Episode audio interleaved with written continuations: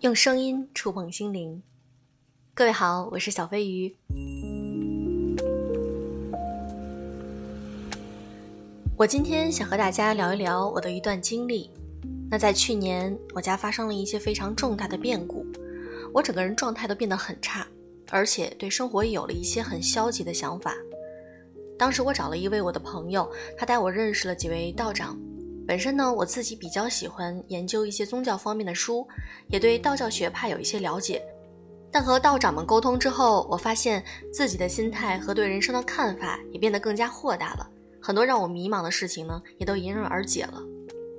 我认识的这些道长们都非常的厉害，那他们在命理测算和法事方面呢，都有着非常深的造诣。今天我想和大家分享一篇呢，是我道长的皈依弟子写的一篇文章。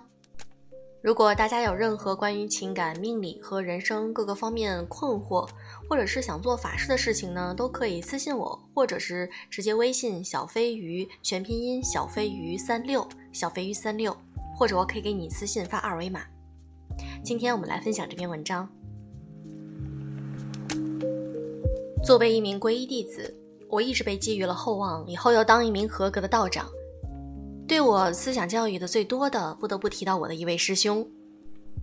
师兄姓彭，年近五十，入道门二十年的全真龙门派弟子。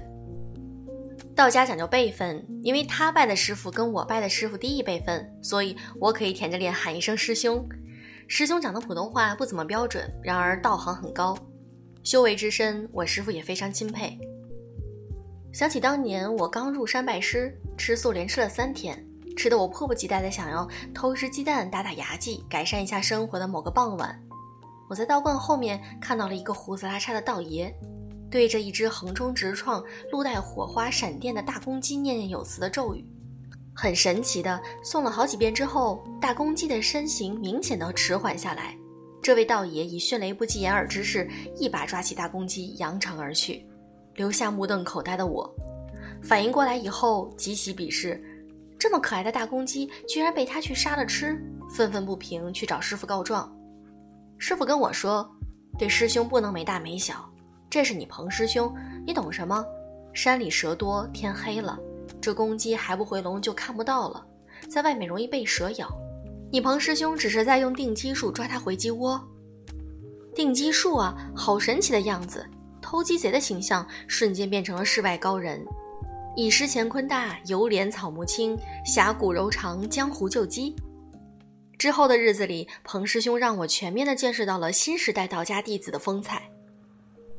文能画符保平安，武能念咒做法事，还需要琴棋书画样样皆精。天文地理吹拉弹唱张口就来，道德经倒背如流，文学功底也很深厚，吟诗作赋不成问题。毛笔字就更不用说了，每次法会他都是写各种文书的主力军，有时候两三天写下来，我看到他手明显的伸不直了，吃饭时手都一直抖，很是辛苦。彭师兄经常教育我，一个合格的道士不只是身穿道袍做一场法事，画一张符，算一个卦，布一局风水，这只是一个道士必须具备的基本职能。真正合格的道士必然是遵循正道。不是利用道士身份做着违背道德的事，行骗敛财，或者是攀附权贵。除了抓我思想教育，他跟我说的最多的法事的种种细节和步骤，具体每一科法事都要做一些什么准备工作，不厌其烦。每一次法会结束开始之前，要抓着我聊好几个晚上，画十几张草图。彭师兄的理想是为了道教无私的奉献自己，是做一名德才兼备、知行合一的道门传人，做迷路人的指南针，做道家文化和精神的传承者。他让我看到道家弟子真正的风骨，也让我发自内心敬畏每一场法事的筹备，从不敢松懈怠慢。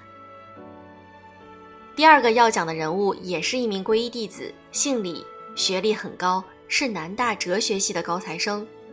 最早是我们法事的义工善信，每次法会筹备都会跑来帮忙。今年因为疫情来不成了，但是密切关注，经常微信或者跟我互动交流法事相关细节。李师兄平时跟我见面较少，但是对我的影响非常大。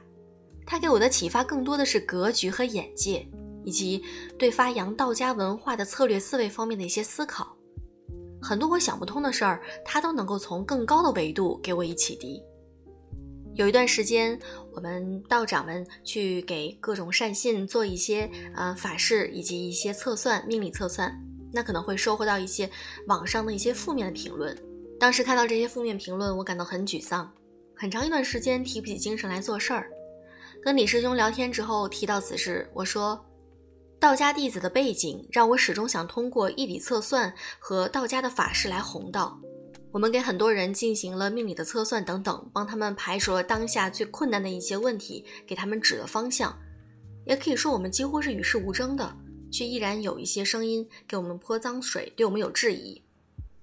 李师兄说：“你的问题不应该是怀疑自己发的这个行为发心到底对不对，而是要意识到。”任何一种宗教的传承和发展，都不是仅仅依靠在深山里修炼就能够完成的，都要有各种类型的神职人员组成一个又一个的团队来延续壮大。你想以网络预测和法事弘道，那么这些质疑的声音就必然有，而且一直会有。他人质疑不是你改变初心的理由。于我们道家子弟而言，道就是我们的最高信仰。虽然每个人理解的道都有所不同。但坚持自己的道，同时抛弃我执，多看多听他人的道，取长补短，逐渐丰富自己的道，这才是正道。至于最终得不得道，不必在意，只要一直坚持修行着，哪怕一天只前进一小步，只要方向没错，就算没走到终点，这过程也值得回味。